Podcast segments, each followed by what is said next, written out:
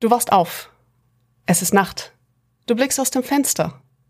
Unter dir pulsiert die von Neonlicht durchflutete Großstadt, die Straßen von einem feinen Nieselregen benetzt.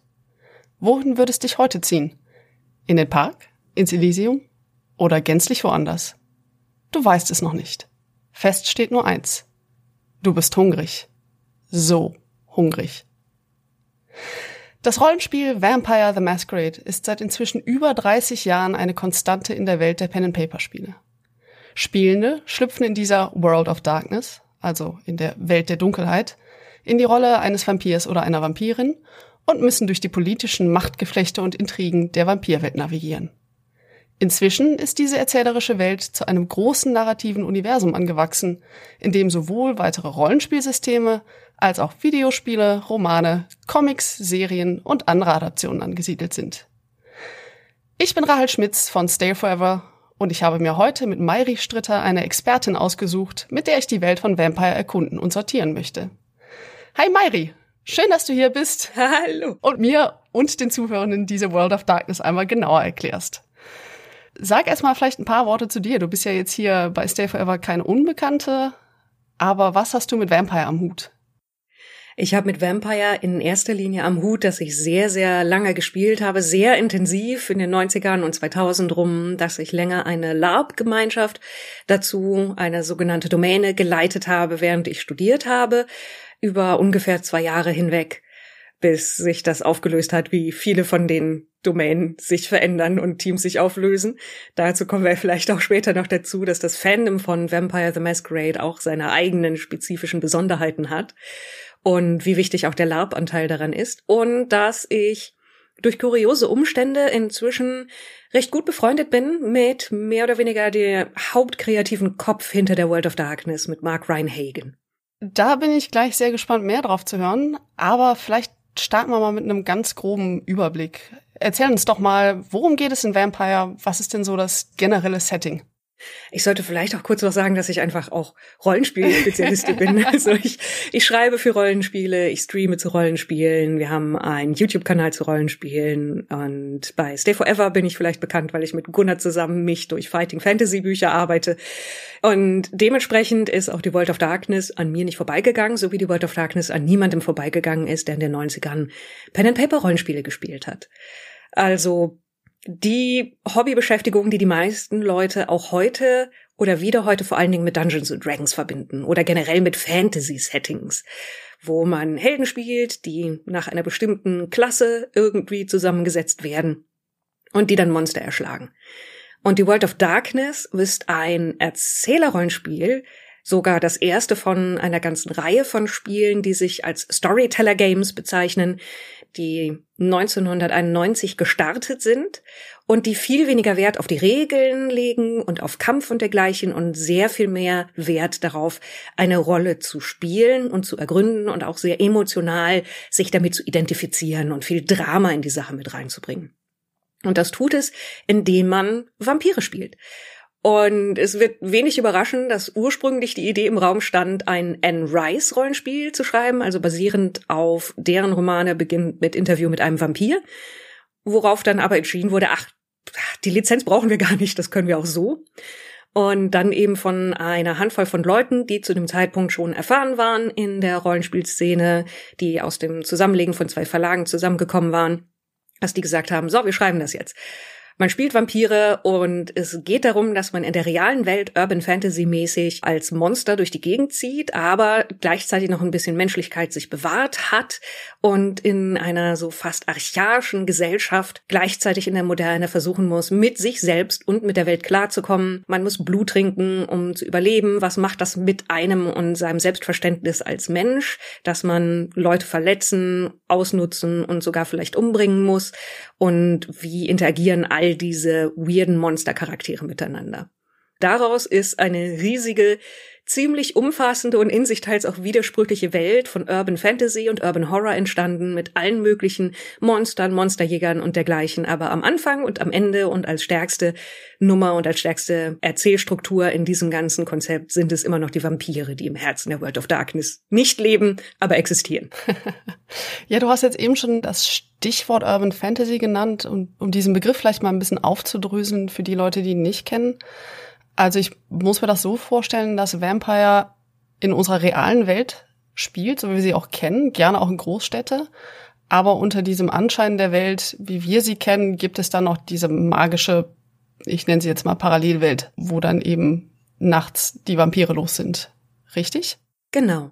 Das ist die Grundidee dahinter, obwohl durchaus auch um so ein bisschen Vorwürfe von Verstärken von Verschwörungstheorien und dergleichen ein bisschen von sich weisen zu können, ist irgendwann auch durchaus diese Ansage gab, die World of Darkness ist nicht identisch mit unserer Welt, sondern sie ist ohnehin eine Gothic-Punk-Version unserer Welt. Alles ist ein bisschen düsterer, es gibt mehr Gargoyles, also die auf den, den Hochhäusern sitzen. Alles sieht aus wie Gotham, so ungefähr.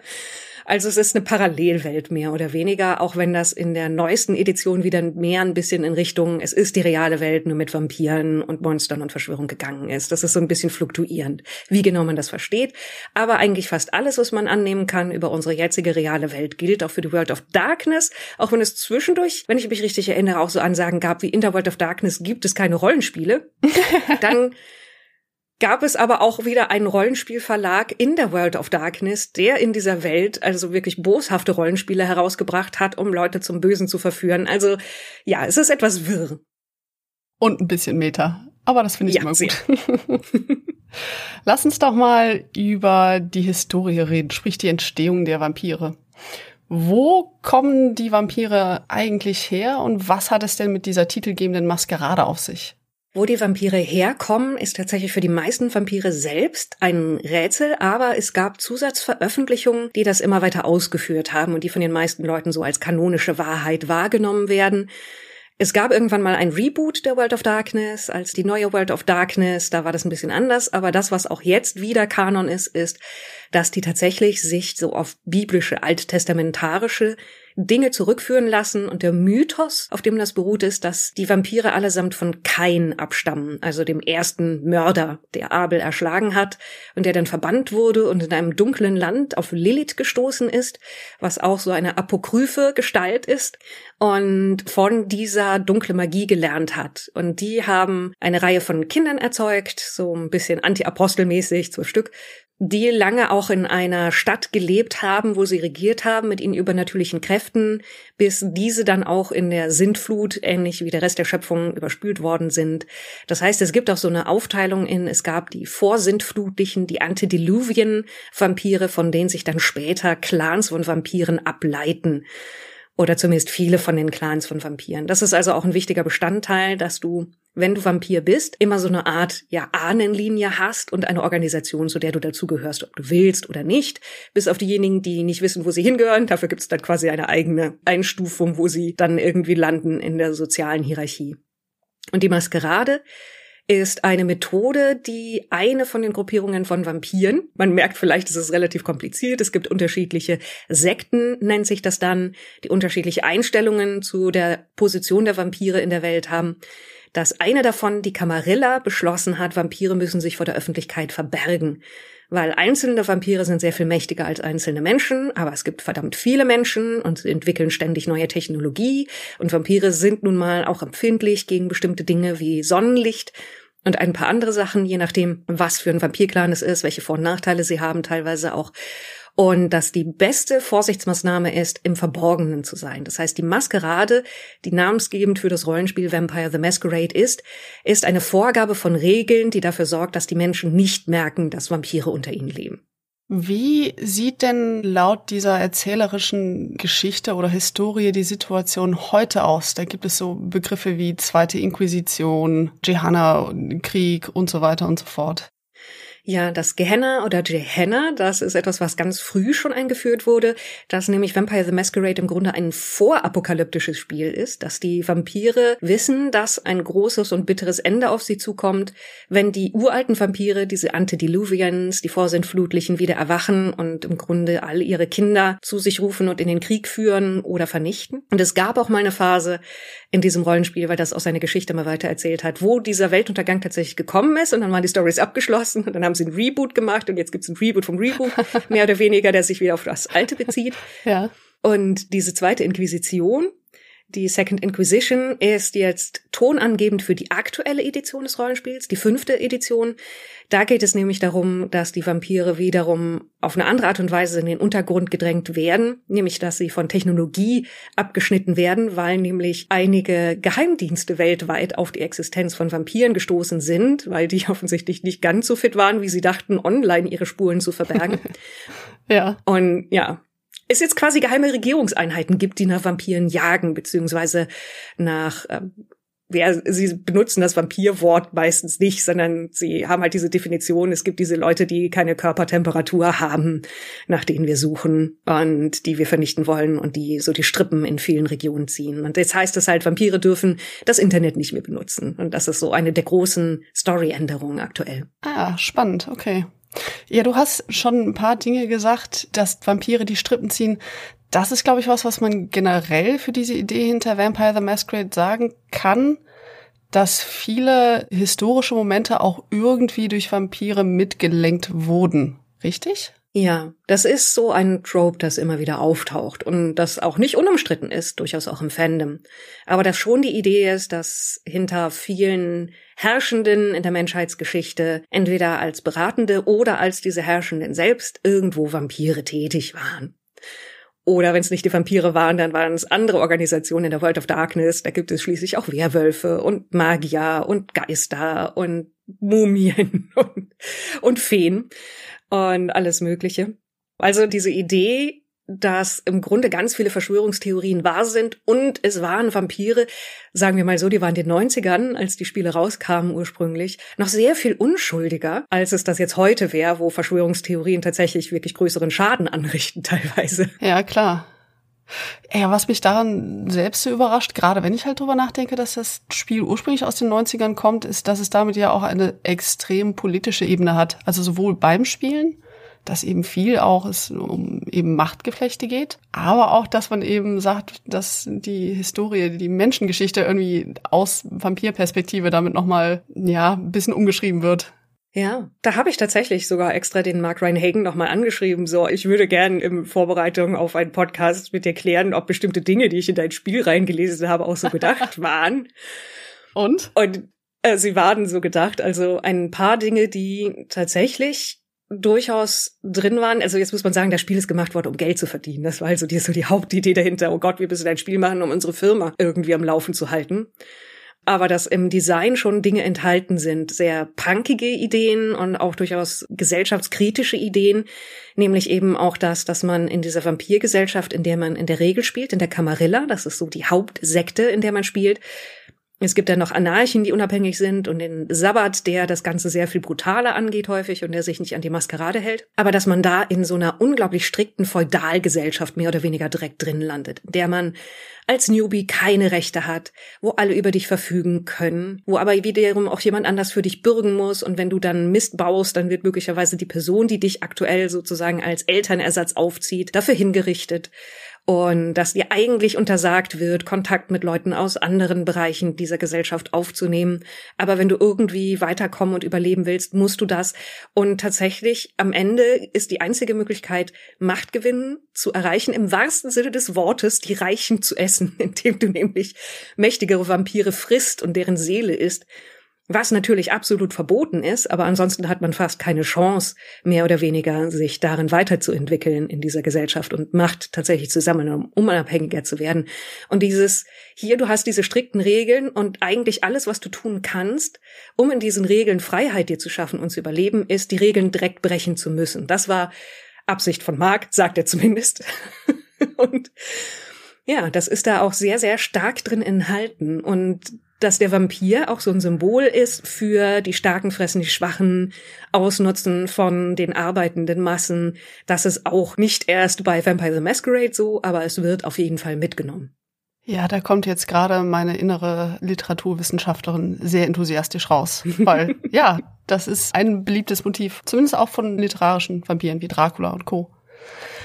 Aber lass uns das doch mal gerade als Aufhänger nutzen, um über die Vampirgesellschaft zu reden. Mhm. Du hast jetzt durchblicken lassen, dass es einen Haufen Fraktionen oder Sekten und natürlich auch kleinere Gruppierungen gibt. Das heißt, da würde ich jetzt gerade mal so ein bisschen Ordnung gerne reinbringen. Und zwar mit den Sekten anfangen. Genau, machen wir es von oben. Genau. Vom Groben ins Kleine. Also ja. es gibt grundlegend zwei große Sekten.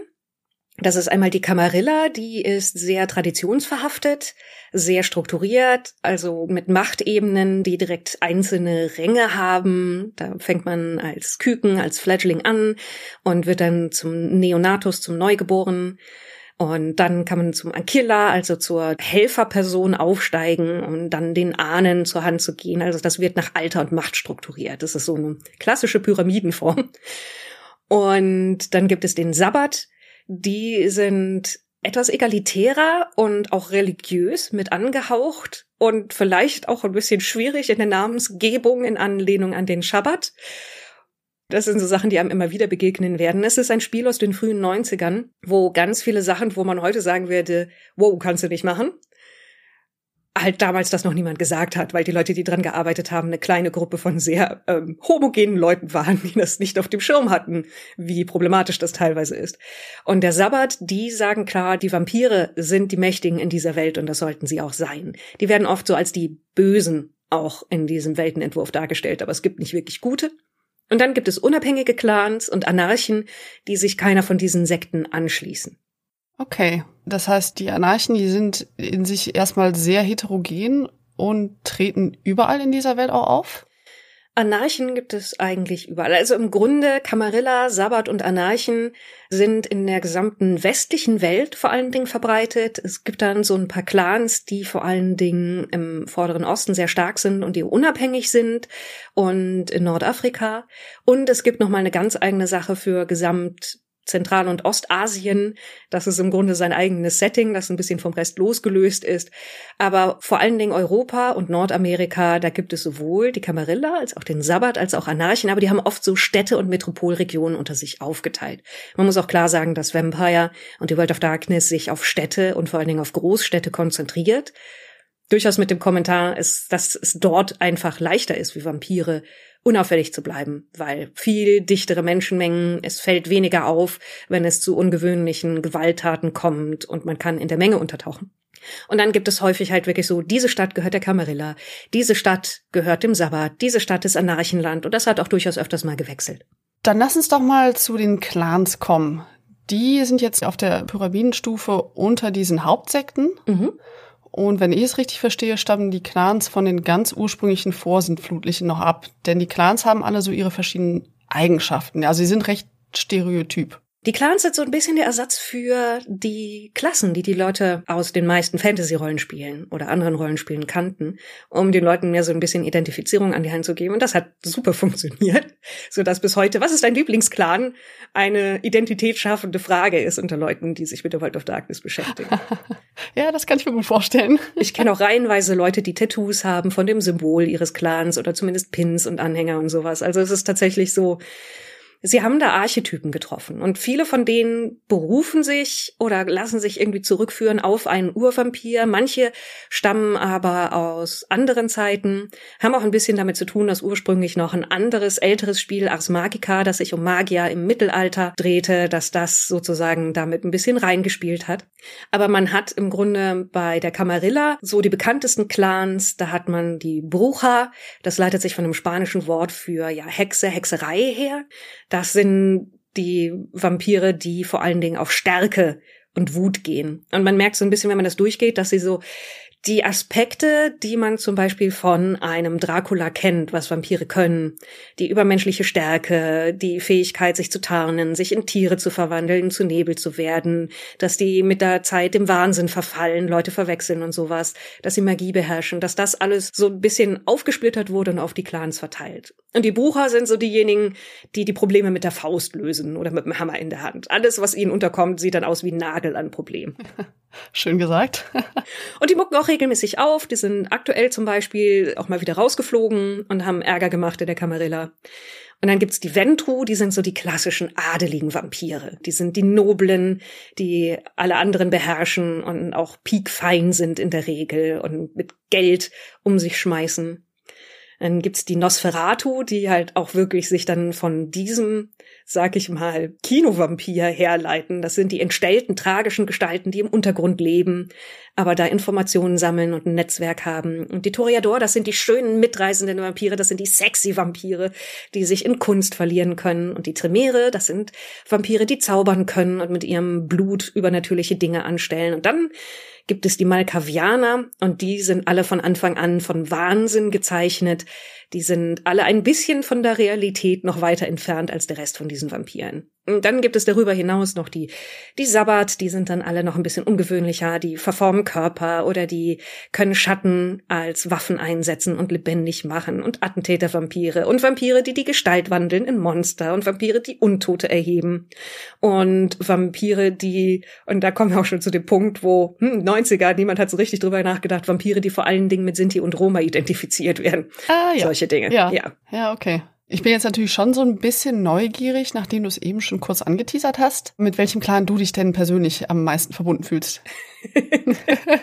mit den Malkavianern. Okay. Tatsächlich. Also nicht alles, wie die Malkavianer angegangen werden, dass man generell etwas, was ursprünglich einfach als ein Wahnsinn oder eine Geistesstörung bezeichnet wurde oder so etwas hat, ist nicht unbedingt mit Fingerspitzengefühl geschrieben, wie viel daran. Aber ich selber habe tatsächlich seit meinen Teenagerjahren also mit schweren Depressionen und auch mit ein, zwei Störungen zu kämpfen. Und irgendwie habe ich mich mit diesen Vampiren am meisten identifizieren können, die auch aus der Rolle fallen können weil alle wissen, dass mit denen was nicht stimmt. Die sind manchmal ein bisschen so auch die, die am Hof des Königs die Wahrheit sagen können, ohne dass sie direkt den Kopf verlieren. Irgendwie, das waren so meine. Ja, da muss ich aber sagen, bin ich voll bei dir. Klar, die sind nicht unbedingt taktvoll geschrieben, aber ich finde auch, das ist irgendwie der vielseitigste Clan. Ja. Aber wir driften ab. Ja. Denn unter den Sekten und unter den Clans gibt es ja noch eine Stufe, nämlich die Koterie.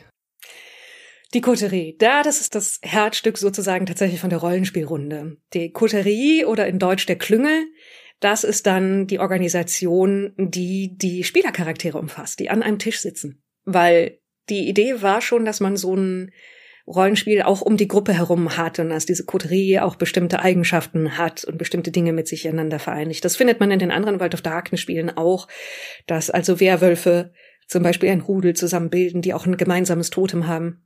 Und die Koterie ist also eine Zusammensetzung von einer Reihe von jungen Vampiren, die sich gegenseitig unterstützen und sich damit auch so ein bisschen versprechen, dass wenn sie es schaffen, Macht zu gewinnen, sie auch im Alter auch noch ein bisschen zusammenhalten. Und es ist auch direkt so ein Bruch mit vielen von den Regeln, weil eigentlich ist es so, dass viele von diesen Clans jeweils mit den anderen Clans nicht so direkt was zu tun haben. Also man hängt nicht so miteinander ab, ist so ein bisschen die Grundregel, aber eine Koterie sollte eigentlich gleichzeitig Leute aus unterschiedlichen Clans enthalten. Also ist direkt reingebacken schon eine Ausnahme von der Regel und sagt eben auch, dass da sehr unterschiedliche Charaktere aufeinanderstoßen, sie sich irgendwie miteinander arrangieren müssen. Und es ist mehr oder weniger so, dass der in der Welt existierende Handgriff um eben eine vielfältige Runde an Spielercharakteren möglich zu machen. Ja, die müssen miteinander auskommen. Du sagst aber auch immer wieder, dass der Regelbruch so eine zentrale Sache ist. Es gibt in dieser Welt ja feste Traditionen, nach denen Vampire leben sollten. Mhm. Das sind dann mhm. diese Regeln, die es zu brechen gilt, ganz oft. Kriegst du die auf die Reihe? Oh, ich wusste die mal auswendig, wie alle Leute, die das jemals gelernt haben. Aber gute Güte. Also. Ich kann dir Stichworte geben.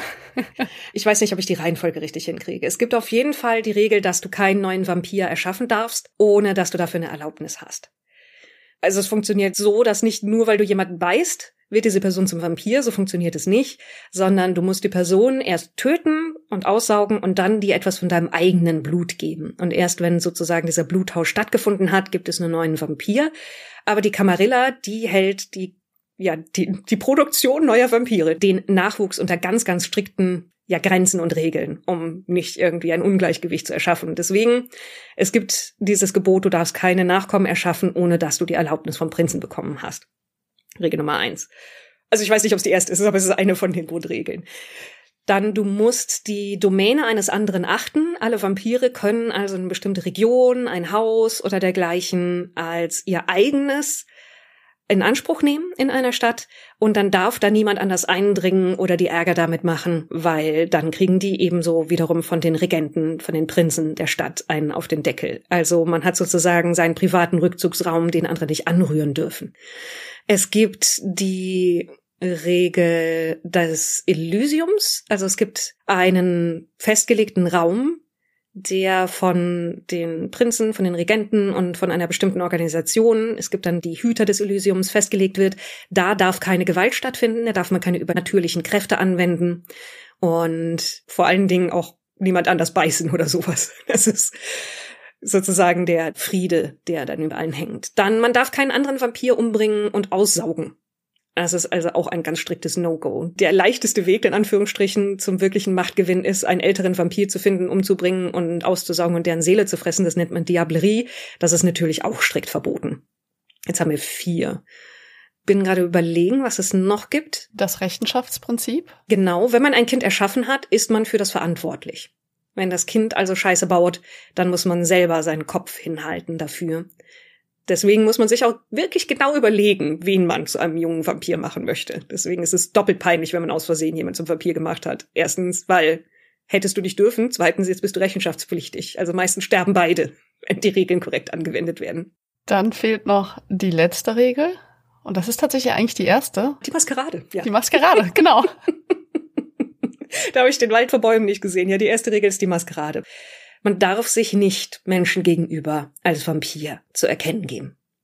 Es gibt Ausnahmen dafür, weil man kann auch Menschen an sich binden und den Vampirblut einflößen. Das wirkt wie eine Droge, dann werden die abhängig von einem, dann werden sie sogenannte Gule.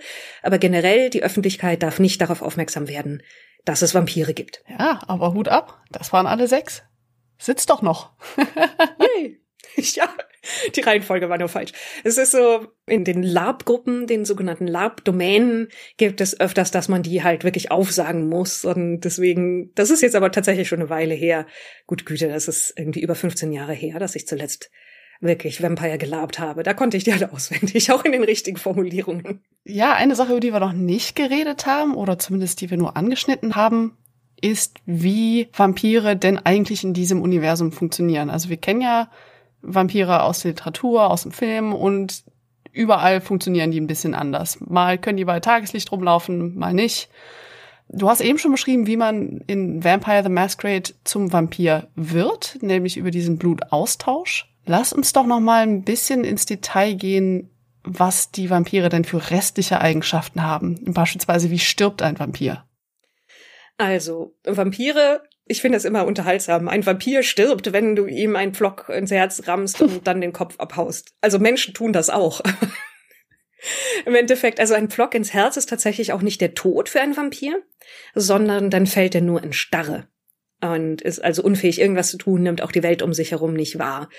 Also wirklich umbringen, da muss man schon den Kopf abmachen und dann gibt es auch noch die Methode der Diablerie. Man kann also als Vampir einen anderen Vampir gänzlich aussaugen und wenn man all dessen Blut in sich aufgenommen hat, hat man dessen Seele mitgefressen. Aber man muss schon sehr gründlich vorgehen. Verbrennen geht auch und Sonnenlicht geht auch. Aber was nicht funktioniert, wenn ich mich jetzt recht entsinne, sind so Dinge wie religiöse Symbole, oder? Das ist bei den meisten tatsächlich kein Problem. Es gibt ein paar Ausnahmen, so wie es auch mit dem Vampire sind in Spiegeln, nicht zu sehen ein paar Ausnahmen gibt, die sich auf Clans oder spezielle Empfindlichkeiten beziehen.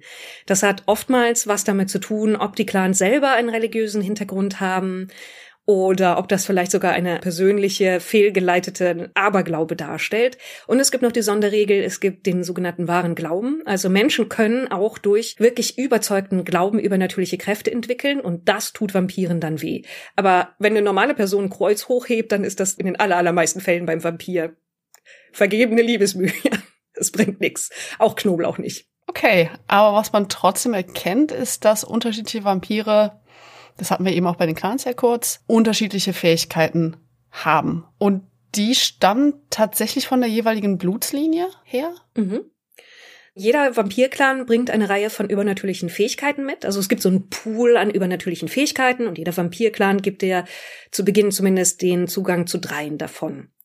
Also zum Beispiel schneller sein als Normalsterbliche, stärker sein als Normalsterbliche, mehr Schaden aushalten, sich unsichtbar machen, äh, Leute in den Wahnsinn treiben, übernatürlich gute Sinne erzeugen, ja, so ein bisschen Gestalt wandeln, also Klauen wachsen lassen und fiese Zähne wachsen lassen, solche Dinge. Magie Blutmagie tatsächlich und andere Leute beherrschen, indem man einfach mit ihnen redet. Also die zum Gehorsam zwingen und etwas, das sich Präsenz nennt, dass man also Leute bezirzt auf eine gewisse Art und Weise, dass man also einfach unglaublich charmant oder unglaublich erschreckend wirkt, mit den Emotionen so ein bisschen spielt. Und da kann jeder von den Clans auf eine Auswahl drauf zugreifen. Man kann aber mit der Zeit auch andere lernen, die über diesen Grundkanon eines Clans hinausgehen. Aber jeder Clan hat auch eine Schwäche. Und daraus setzt sich sozusagen das Profil zusammen. Also wenn man sich zum Beispiel anguckt, die Brucher, also die mit Gewalt Probleme lösenden, die kämpfenden Vampire könnte man ein bisschen sagen, die Monstervampire, die haben Präsenz, das heißt die Aufmerksamkeit von Leuten auf sich ziehen oder sie in Panik versetzen, sie sind stärker und sie sind schneller als Sterbliche, aber sie verfallen sehr leicht in Raserei. Das heißt, dass sie in so einen Blutrausch kommen. Und so hat jeder von den Clan seine Schwäche. Die Malkavianer sind zum Beispiel alle wahnsinnig auf eine gewisse Art und Weise. Und die Nosferatu werden alle hässlich und können sich, ohne dass sie sich magisch oder anderweitig tarnen, gar nicht in der Öffentlichkeit zeigen. Die Tremere, die Magiervampire, die sind auch gar nicht aus ursprünglichen Vampiren entstanden, sondern da haben Magier einen Vampir ausgesaugt und sich dadurch zu Vampiren gemacht. Das ist alles recht kompliziert. Die sind jeweils an ihren Clan gebunden, auch noch mit einem Blutsband, weil wenn ein Vampir das Blut eines anderen Vampirs trinkt, aber nicht Diablerie durchführt, dann wird man an diese Person gebunden, dass man der, ja, in gewisser Weise der hörig ist und mit der ein falsches emotionales Band hat und solche Sachen. Das heißt, alle diese Clans haben eben auch diese Nachteile, die sie prägen und damit so ein Archetyp mit festlegen.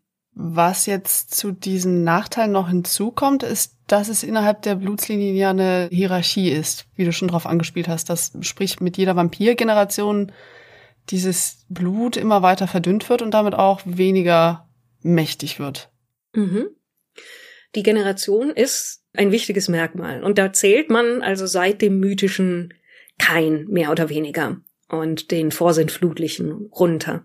Und da Vampire ja, wenn sie nicht im Sonnenlicht aufwachen, wenn sie nicht verbrannt werden oder man ihnen den Kopf abschlägt oder die Seele aussaugt oder andere kreative Dinge mit ihnen macht, eigentlich ewig leben können und nur höchstens daran scheitern, dass sie irgendwann ihre Menschlichkeit so weit verloren haben, dass sie zu absoluten Monstern werden oder nicht mehr aufwachen dann ist das so, dass man halt in der Jetztzeit so Generation 10, 12, 13 spielt. Und es gibt dann so den Punkt 14, 15, wo das Blut zu dünn wird, wo also die Macht, die vampirische, so weit abgenommen hat, dass diese Leute gar nicht mehr so richtig Vampire sind. Dass man häufig nicht sagen kann, welchem Clan gehören die eigentlich an, weil die Clan-Eigenschaften, die auch zu diesem Blut gehören, dass die nicht mehr ausgeprägt genug sind oder dass die teilweise sogar fast als lebendig durchgehen können, weil die noch sowas wie einen Puls haben und andere Dinge. Und das ist auch so dieses Gehenne, auf das die Vampirgesellschaft zusteuert, ist auch dieser Punkt, diese Zeit, die Nächte des dünnen Bluts, wie es auch genannt wird, wo also die Vampirkraft scheitert das bringt mich jetzt zum nächsten Punkt, um den wir bisher so ein bisschen drumherum getapst sind, auch wenn er eigentlich ziemlich offensichtlich ist. Nämlich das mhm. Blut, der Blutdurst. Also man nennt es ja im Spiel auch oft das Biest. Und damit geht ein sehr schwieriger Balanceakt einher. Ja, man hat so zwei Pole im Grunde für den Charakter, den man spielt, die Menschlichkeit und die Bestie. Also das Biest, das Monstrum, das man in sich trägt. Es gibt einen Wert an Menschlichkeit, der beschreibt, wie sehr man noch an so menschlichen Dingen wie Mitgefühl festhängt. Und Vampire haben sogar die Fähigkeit, also es gibt wirklich einen Wert, den man dann in seinem, seinem Charakterbogen, den man halt für so ein Rollenspiel hat, einträgt. Der kann auch sogar über die Grenzen, die Menschen haben können, steigen. Das heißt, es kann auch Vampire geben, die menschlicher als Menschen sind. Also die so ja altruistisch und mitfühlend und engelsgleich werden, dass sie da in die Richtung die Ketten sprengen. Aber eigentlich ist es für die allermeisten Vampire ein Weg, der zu immer weniger Menschlichkeit führt. Jedes Mal, wenn sie selber grauenhafte Dinge tun oder grauenhafte Dinge durchleben, gerät das in Gefahr. Und man hat auch diese Bestie in sich, die also unter bestimmten Umständen auf einmal die Kontrolle übernimmt. Und es ist dieser ständige Balanceakt, weil als Vampir musst du Blut trinken, das bedeutet, dass du Leuten Gewalt antust. Wenn du es zu lange hinauszögerst oder wenn du zwischendurch Blut verwendest, weil du kannst quasi das Blut, das du getrunken hast, wird gespeichert. Es gibt dann auch einen Punktewert dafür, wie viel Blut man hat und wie hungrig man ist. Und wenn man das zu lange vernachlässigt und nicht auf die Jagd geht und von Menschen Blut trinkt, dann kann das heißen, dass der Hunger übernimmt und auslöst, dass das Monstrum aktiv wird und dann halt eben ohne irgendwelche ethisch-moralischen Zügel, die man denn anlegen kann, auf die Jagd geht und Leute umbringt und auffrisst. Oder wenn man in große Angst versetzt wird, kann das auch in den Vordergrund kommen. Das heißt, eigentlich sind diese Vampire Monster, aber sie haben noch so einen Anstrich von Menschlichkeit, von dem sie vielleicht auch glauben, dass sie das wirklich sind, aber der wird halt mit jedem Jahr, dass sie leben oder unleben, dünner und dünner. Mal da eine Frage zur Spielmechanik dahinter. Das erinnert mich an einigen Stellen ein ganz kleines bisschen an Stabilitätswerte, wie man es ja beispielsweise aus Cthulhu kennt. Mhm. Im Sinne von, dass das, was du so erlebst in dieser untoten Welt, dich mit der Zeit unmenschlicher oder eben im anderen Fall wahnsinnig macht. Verstehe ich das richtig? Es ist ein bisschen so. Also je niedriger deine Menschlichkeit wird, desto mehr merken auch Leute, was du bist und können das quasi dir spüren, mehr oder weniger auch. Und auch Tiere spüren das dann. Die sind generell im Vampiren meistens gegenüber vorsichtig, dass das in diese Richtung kippt. Also es funktioniert nicht ganz so wie der Sanity oder geistige Stabilität bei Call of Cthulhu, aber es geht schon ein bisschen in die Richtung vom System her. Und die Balance steckt quasi da drin, oder die Schwierigkeit ist, nicht so hungrig zu werden, dass ich dann halt eben dem Wahnsinn oder diesem Blutdurst verfalle, aber auf der anderen Seite auch nicht einfach permanent Menschen umzubringen. Das ist auch so ein bisschen abwägen spieltechnisch mäßig, weil du musst halt zum Beispiel auch Punkte investieren in deine Menschlichkeit. Und es gibt auch Grenzen dafür, je nachdem, wie deine Generation ist, kann es das beeinflussen, wie viel Punkte du auf solche Sachen ausgeben kannst. Und es ist halt eben dann Willst du da Punkte investieren? Willst du dich mehr in diese Richtung entwickeln oder willst du die eher in andere Sachen, die zum Beispiel besser kämpfen können oder eine neue magische Fähigkeit oder so etwas investieren? Und das gehört auch dazu, damit zu spielen, dass man diesem Monster verfällt. Also es ist so ein Gothic-Spiel, wo es halt eben auch darum geht, über solche Dinge zu reden und das auszuloten, dass die Charaktere, die man spielt, in diesem Widerstreit sind und sich verlieren, fast ja unaufhaltsam irgendwann verlieren werden also ich finde tatsächlich den Mechanismus teilweise fast ein bisschen naiv, dass man also wirklich so ein Punktekonto hat, das rauf und runter gehen kann in der Art und Weise und das dann auch ab bestimmten Werten kannst du es dann auch gar nicht mehr so wirklich rumreißen. Aber es ist eigentlich nur die Grundlage dafür, eben damit zu spielen, dass das erste Mal vielleicht, dass man von einem Menschen Blut trinkt, eine große Überwindung ist, das hundertste Mal nicht mehr. Das erste Mal, dass man dabei jemanden tötet, ob aus Versehen oder absichtlich, ist vielleicht noch ein einschneidendes Erlebnis. Aber dann, wenn das schon irgendwie 50 Jahre lang gelaufen ist und du eine Spur von Leichen hinterlassen hast, ist das nicht mehr so. Und dass halt man im wahrsten Sinne des Wortes sich wirklich von dieser Menschlichkeit immer weiter entfernt, bis irgendwann nur noch das Biest übrig ist. Aber dann ist der Charakter auch nicht mehr spielbar. Was sich da ja so aus erzählerischer Perspektive draus ergibt, ist, dass es in Vampire the Masquerade keine Helden geben kann. So ein bisschen. Es gibt da unterschiedliche Herangehensweisen ein bisschen. Und man redet darüber, das eine ist halt wirklich die Gothic-Spielweise oder auch, ich würde fast sagen, die Spielweise, wie Mark Ryan Hagen das herangehen würde. Mark Ryan Hagen, der ja kreative Kopf dahinter, ist jemand, der keine Regeln kann, aber halt total viele überbordende Ideen hat und da ganz viele Sachen dann in einen Topf schmeißt und dann gibt's irgendwie so eine Magic Sauce, die halt bei Vampire the Masquerade total durchgeschlagen hat. Aber frag ihn, wie die Wahrscheinlichkeiten aussehen, wenn du einen Wurf mit sieben Würfeln schaffen sollst gegen einen Schwellenwert von sieben und du musst drei Erfolge haben und er flieht aus dem Zimmer. So ein bisschen. Das haben ja. andere Leute immer gemacht. Aber es gibt auch die Spielweise, die sich jetzt so ein bisschen Superheroes by Night nennt, wo es halt dann wirklich darum geht, dass du eigentlich so ein unsterblicher Held in Anführungsstrichen mit übernatürlichen Fähigkeiten bist. Aber ich glaube, die Spielweise, die sich vor allen Dingen in Europa auch durchgesetzt hat, dieses Superheroes by Night ist eher so eine nordamerikanische Spielweise, die da auch aus dem LARP vor allen Dingen kommt. Also es gibt da durchaus, sag ich mal, Klischeebilder dazu, aber ich muss zugeben, dass die sich auch oft bestätigen ließen, dass dann ein Haufen Studierende von Gesellschaftswissenschaften zusammensitzen mit einem Glas Wein, von dem sie behaupten, es wäre Blut und über die Natur des Menschen reden. Ja, ich habe gerade so manche Vorlesungen wieder Revue passieren lassen. Sagen wir so, in diese Richtung geht es. Und vor allen Dingen, als ich auch hauptaktiv war mit Vampire-Spielen und Vampire Lab-Spielen oder Vampire Life, wie es heißt, das war auch eben zu der Zeit, als ich Gesellschaftswissenschaften bzw. Sprachwissenschaften studiert habe und dann mit solchen Leuten abends zusammensaß und billigen Wein getrunken habe. Ja, ich find's aber sehr sympathisch, muss ich sagen. ja, ich möchte es auch nicht missen, die Zeit. Kommen wir noch mal zu einem anderen Thema. Das hast du eben kurz angeschnitten, nämlich es gibt in der World of Darkness nicht nur Vampire, sondern es gibt auch andere übernatürliche Monster. Unter anderem Werwölfe, aber es gibt ja auch noch andere Kreaturen. Ja, also es gibt so ein paar Abstufungen. Es gibt den vollständigen Kanon und dann gibt es die fünf Kernspiele und dann gibt es die großen drei. Also die großen drei, das sind die Spielreihen, die es geschafft haben, also wirklich mehrere und auch bis heute fortdauernde Editionen oder zumindest Jubiläumseditionen zu haben. Und das ist Vampire als stärkste Spiel aus der World of Darkness.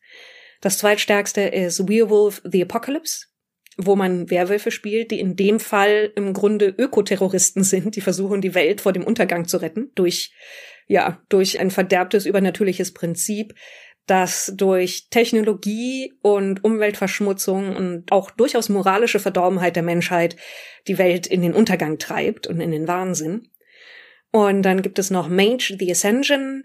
Da geht es darum, dass Leute, die magische Fähigkeiten haben, gegen die Mundanität, gegen die Alltäglichkeit und den Verlust von Zauber und Glaube im Weltbild der Menschheit sozusagen anzugehen, beziehungsweise dagegen anzugehen, dass das Ganze auf eine verdrehte Art und Weise mit Macht und Technologie verquickt eben auch zu einer anderen Art von Weltuntergang führen kann. Also es gibt einen Weltuntergang und wir müssen uns dagegen wehren, ist so ein zentraler Aspekt.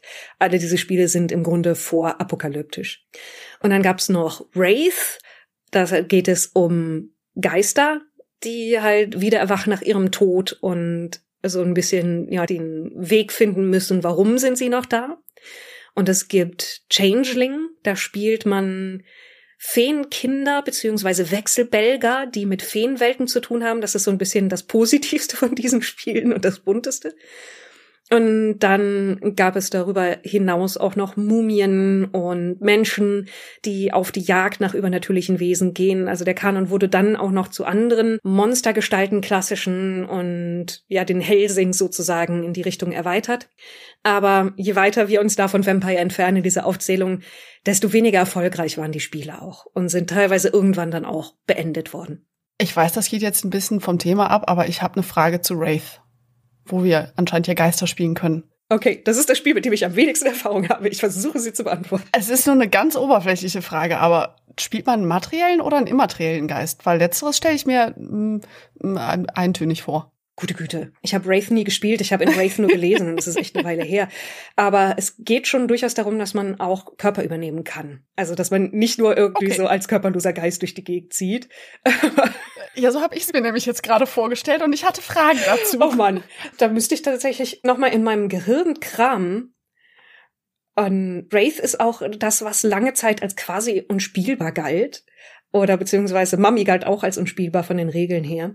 Das ist alles ziemlich schwierig. Also ich habe auch sehr Gutes gehört über Wraith, aber es ist tatsächlich eins, das auch in Deutschland fast nie so richtig angekommen ist. Das war ja auch nur so eine Zufallsfrage, die mein Hirn gerade ausgespuckt hat, weil ich habe mir vorgestellt, dass das Spiel einen tatsächlich spielerisch davor einige Schwierigkeiten stellt, wenn ich den lieben langen Tag lang eigentlich nur heulend durch ein altes Spukschloss schwebe. Also man spielt da, glaube ich, auch vor allen Dingen in so einer Art Totenwelt.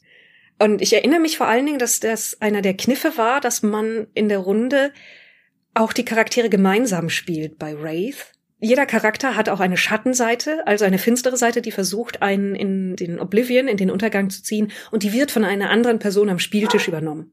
Gute Güte, ich habe nicht mit Wraith-Fragen gerechnet, aber nee, man spielt Geister, aber man kann sozusagen in Gegenstände schlüpfen und man kann auch mit der realen Welt interagieren. Aber ich weiß gar nicht, ob man wirklich Leute besessen kann oder nur quasi mit denen interagieren kann. Aber es ist schon sehr, sehr abstrakt, das Spiel. Ja, aber trotzdem danke für den kleinen Exkurs. Kommen wir nochmal zu Vampire zurück. Was mich noch interessieren würde, ist, inwiefern es auch so besondere oder wiederkehrende Charaktere in diesem Universum gibt.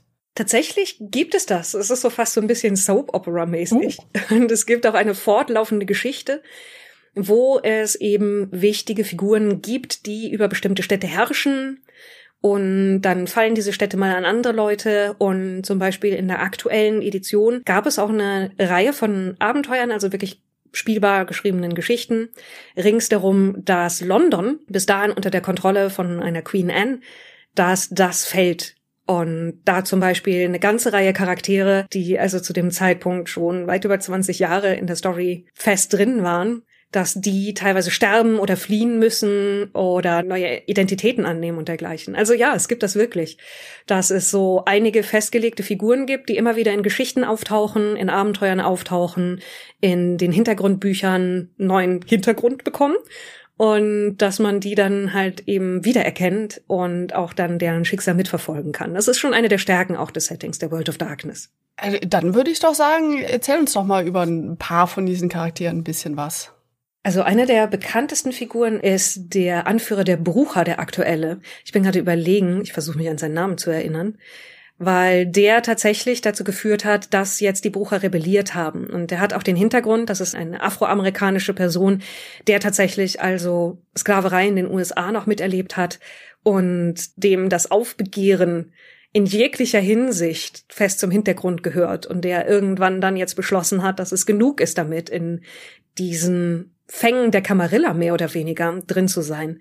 Das ist also eine von diesen Figuren, die immer wieder aufgetaucht ist.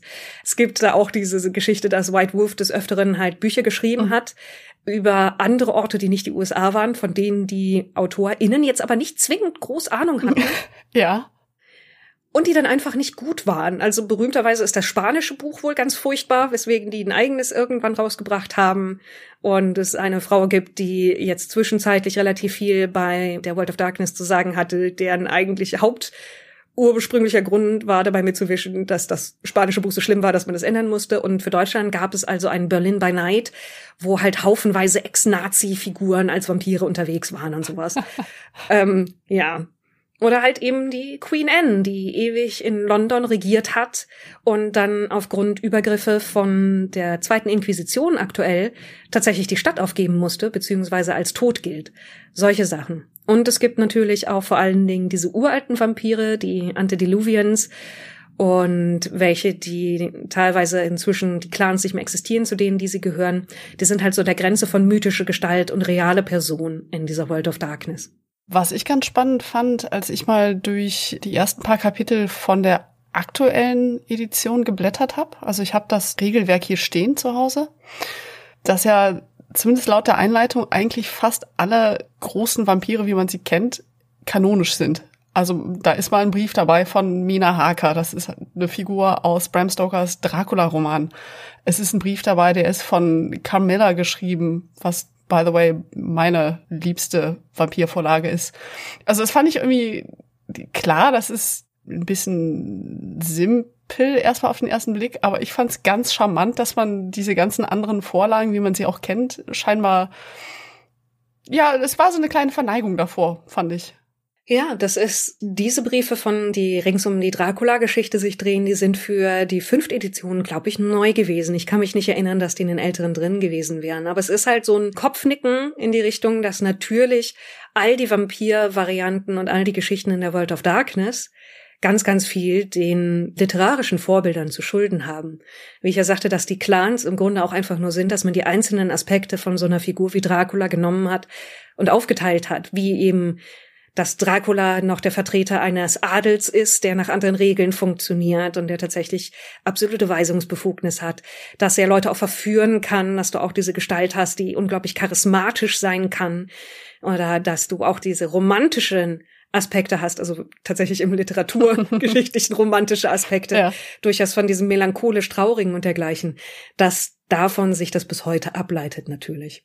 Das bringt mich ein bisschen zur nächsten Frage, nämlich was ich mich immer frage, ist, ob man Vampire the Masquerade als Horror einstufen sollte. Weil ja, es geht um Vampire und ja, die trinken Menschenblut und da gibt es eben diesen doch recht blutigen Aspekt.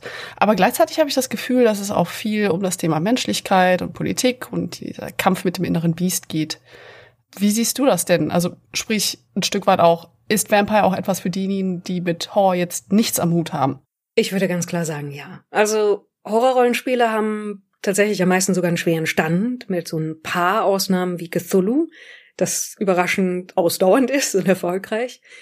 Und Vampire hat von sich selber auch immer gesagt, es ist ein Spiel um den persönlichen Horror. Also es geht nicht darum, dass schlimme Dinge passieren und das gruselt uns, sondern es geht darum, dass man selber vielleicht schlimme Dinge tun muss, was tatsächlich eine ganz andere Art von Horror ist. Mhm.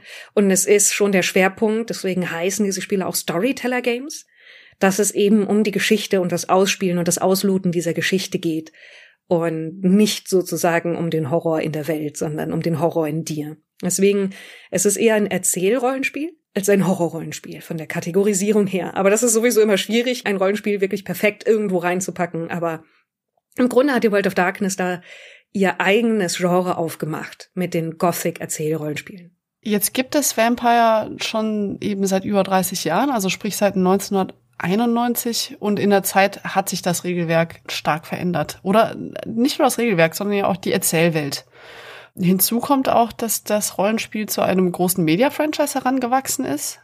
Das heißt, es ist wirklich sehr flexibel. Mich würde jetzt mal interessieren, wie du denn diese Entwicklung über die letzten Jahrzehnte siehst und ein Stück weit auch, wo du denkst, dass die Reise mal hingehen wird.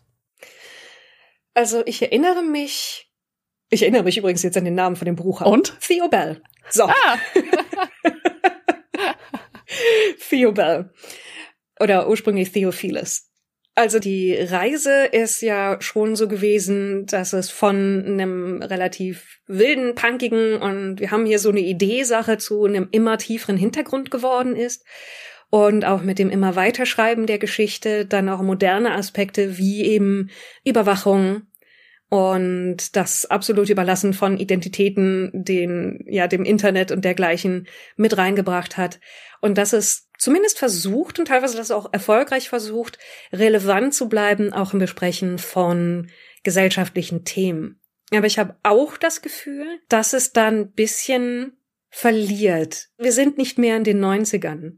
In den 90ern zum Beispiel war es weniger problematisch, so augenzwinkernd mit und alle Weltverschwörungen sind eigentlich wahr, so ein bisschen zu arbeiten. Mhm. Weil Verschwörungstheoretiker zu dem Zeitpunkt halt wirklich wenige und an den Rand gedrängte Gestalten waren, während das heute eben auch durch Online-Echokammern wirklich ganz andere Dynamiken entwickeln kann und man deswegen durchaus anders drüber nachdenken muss. Die neueste Edition von Vampire hat auch aus unterschiedlichsten Richtungen Kritik bekommen Einigen gab es zu viele Änderungen, anderen gehen Änderungen nicht so weit. Einige haben sogar geglaubt, in Beispielen für Würfelproben Nazi-Codes entdeckt zu haben. Etwas, bei dem ich wirklich absolut davon überzeugt bin, dass das nicht Absicht war, dass irgendwie 1, 4 irgendwie stand und 88 oder sowas, wenn man die Zahlen hintereinander gelesen hat, weil einfach jemand Zahlenergebnisse mhm. in aufsteigender Reihenfolge aufgeschrieben hat und nicht nachgedacht hat. Solche Dinge. Also vieles von dem, was dem vorgeworfen wird, dass es so ein, also hieß, dass es da eine Dog Whistle für Neonazis sei, aber das halte ich für ziemlichen Bullshit tatsächlich, weil ich die Leute kenne, die an dem Spiel gearbeitet haben. Und dass vor allen Dingen auch der Kern des Spiels ursprünglich sehr ja rebellisch, punkig war in dem Sinne von du musst dich auflehnen gegen diese Strukturen. Das ist immer die Frage halt, was macht das Fandom auch aus dem, was es bekommen hat an Vorlage. Und ich weiß nicht, ob es das schafft, nochmal irgendwie eine solche prägende Rolle einzunehmen. Und ich habe den Eindruck, dass es das nicht hinbekommt. Auch weil andere Medien sehr viel besser und sehr viel stärker und auch schneller mit so etwas umgehen können und diese gesellschaftskritischen Themen auch besser verpacken kann, weil es ein viel größeres Angebot an Rollenspiel gibt. Auf der anderen Seite, dass dir ganz andere Möglichkeiten eröffnet und es so viele Indie-Rollenspiele heute gibt durch Self-Publishing und durch Online-Plattformen, auf denen du einfach dann dein PDF hochladen kannst oder die Regeln, dass ich denke, dass es nicht mehr so weit kommen wird, aber ich erinnere mich, als die fünfte Edition angekündigt wurde und da die Leute, die dann gerade die Lizenz übernommen hatten, dann gesagt haben, wenn wir in fünf Jahren nicht eine Serie auf HBO haben, dann haben wir was falsch gemacht.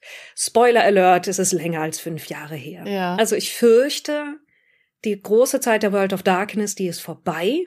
Aber alle Leute, die zu dieser großen Zeit der World of Darkness damit Kontakt bekommen haben, also die allermeisten davon, die hat es dann nicht mehr losgelassen. Und es gibt bis heute auch immer noch ein sehr aktives Fandom, das sich sehr damit identifiziert. Ich persönlich habe ein Stück weit auch einfach das Gefühl, dass die große Zeit der Vampire erstmal vorbei ist. Also ich glaube auch, dass sie wiederkommen wird, aber ich behaupte, dass das gerade einfach nicht so ganz den Zeitgeist trifft. Das war in den 90ern, frühen 2000ern schon irgendwie noch anders. Ja, es kam da ja auch so aus dem Anne Rice Hype und genau. Interview mit einem Vampir. Lustigerweise hat die World of Darkness dann ja ihre eigenen Filmreihen, die darauf beruhen oder auch nicht, je nachdem welcher Gerichtsbeschluss herangezogen wird, halt eben die Underworld Filmreihe ausgelöst. Aber diese ja überdramatischen 90s Coolness Settings haben so ein bisschen ja den Foothold verloren in der heutigen Kultur, der Popkultur, habe ich das Gefühl. Und ich weiß nicht, ob das wiederkommen wird, weil zuletzt war ja Twilight die letzte große Vampirsache und die ist nicht so wirklich etwas förderlich gewesen für den Gothic Horror, der Vampire ausmacht. Ja, das stimmt. Ich komme halt immer von der Ecke, irgendwann lacht uns alles wieder neu an. Stichwort Nostalgie und Retrowelle und sowas. Aber äh, da müssen wir dann noch ein bisschen warten. Also ich glaube, es wird wieder kommen. Ich glaube zu beobachten in der Popkultur, dass diese Monstermythen, wenn man sie sozusagen buchstabengetreu nimmt, nicht mehr funktionieren, aber dass es gute Neuinterpretationen ja. geben kann, wie zum Beispiel Midnight Mass, was eine Netflix-Serie war, die den Vampirmythos verwendet hat, um über Schuld und Religiosität und Sucht zu reden, im Grunde. Und dass, wenn man diese Stärke dieses Monstermythos als Metapher wieder mehr entdecken würde, dann könnte man das durchaus auch besser wiederbeleben. Da bin ich voll bei dir, das sehe ich auch so. Midnight Mass mochte ich persönlich nicht, aber die Idee dahinter sehr. Okay, ja, ich mochte sie tatsächlich. Die hat bei mir irgendwie genau die richtigen Knöpfe gedrückt. Aber ich weiß, dass nicht alle Leute mit den Flanagan-Projekten wirklich was anfangen können. Ah, äh, doch, ich schon. Aber für mich war es halt Bly Manor eher. Aber. Ah, okay. Ja. Wir kommen vom Auch Thema ab. Danke, danke. Ja. Spukhäuser. Ich bin immer für Spukhäuser zu haben. Du bist, wie gesagt, keine Unbekannte. Man kennt dich insbesondere von Orkenspalter TV, also meiner Meinung nach die Instanz für die Themen Pen and Paper, Lab, aber auch viele andere popkulturelle Themen. Erzähl uns doch vielleicht zum Abschluss noch ein bisschen mehr über Orkenspalter und natürlich auch sehr gerne, vielleicht hast du ja einige Tipps für unsere Zuhörerinnen und Zuhörer, wenn sie sich mehr mit Vampire auseinandersetzen möchten. Augespalter TV ist etwas, was ursprünglich daraus entstanden ist, dass wir mit einem Freund zusammen Videos über Rollenspiele gemacht haben zu einer Zeit, wo man die dann noch hochgeladen hat und Leute haben sich dann die Videodatei runtergeladen und das hat dann auch schon mal eine Weile gedauert. Also wir machen das schon länger. Und inzwischen ist es vor allen Dingen ein YouTube-Kanal und seit ja mehr oder weniger der Pandemie auch ein Twitch-Kanal zunehmend auf dem wir über Rollenspiele reden, aber auch sehr viele Rollenspiele als Entertainment-Format inzwischen spielen. Also dieses Actual Play oder Let's Play von Pen and Paper Formaten ist ja deutlich stärker geworden über die letzten so fünf Jahre hinweg. Das machen wir auch. Und was damit einhergegangen ist, ist, dass wir auch eine Menge Sachen geschrieben haben. Wir sind, mein Mann und ich, Ursprünglich war das noch mein Freund und ich. Es hat sich also auch mit der Zeit entwickelt. Und dass wir inzwischen, ähm, ich müsste jetzt wirklich nachzählen, beziehungsweise googeln, so um die 20 Bücher entweder veröffentlicht oder mitgeschrieben haben daran, was Rollenspiel angeht. Das sind sowohl Hintergrundbücher für Rollenspiel, als auch Abenteuerbände, als auch Bücher über das Rollenspielen an sich, über Spielleiten Und auf allen Baustellen, wo man sich mit Pen and Paper beschäftigen kann, tun wir das tatsächlich. Wenn man sich dafür mehr interessiert, findet man uns ziemlich leicht mit diesem Namen Orkgespalter TV auf Social Media, auf YouTube und auf Twitch. Und wenn man sich für die World of Darkness interessiert, das ist tatsächlich, muss ich zugeben, bei uns ein bisschen in den Hintergrund geraten. Wir haben schon eine ganze Weile kein Vampire mehr gespielt. Wir haben aber vor kurzem Werewolf gespielt. Und ich muss sagen, dass ich mich inzwischen mit wütende Gestaltwandler kämpfen gegen die Umweltverschmutzung und den Klimawandel mehr identifizieren kann, als mit tragisches, blutsaugendes Monster aus einer vergangenen Ära versucht, mit seinen inneren Problemen klarzukommen. Aber das ist vielleicht auch so ein, man wird halt älter und reifer, ne? Und die Welt ändert sich. Also die World of Darkness findet man bei uns aber weniger Vampire als mehr tatsächlich die Werwölfe aktuell.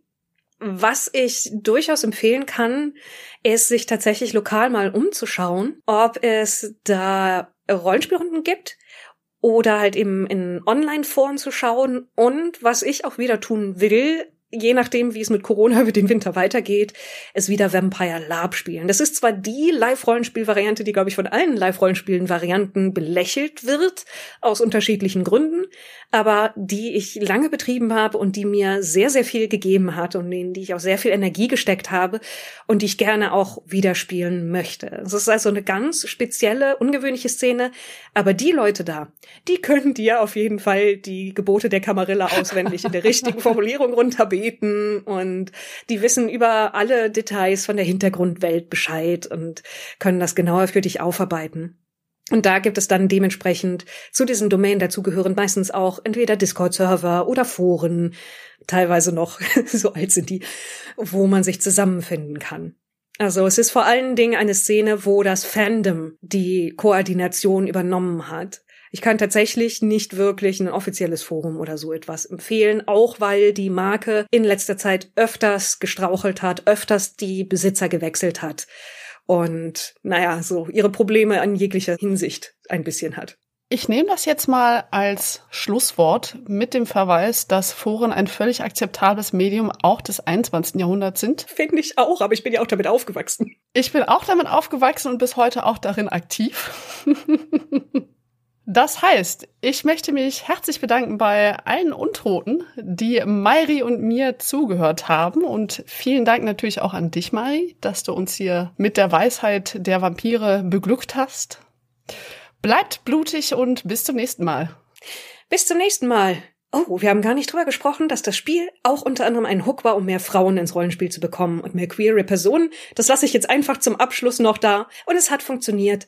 Die Vampire-Szene hat einen ganz anderen Durchschnitt, was die Geschlechter, die das Spielen angeht, als die meisten anderen Rollenspiele. Insofern, Mission accomplished, Mark Reinhagen.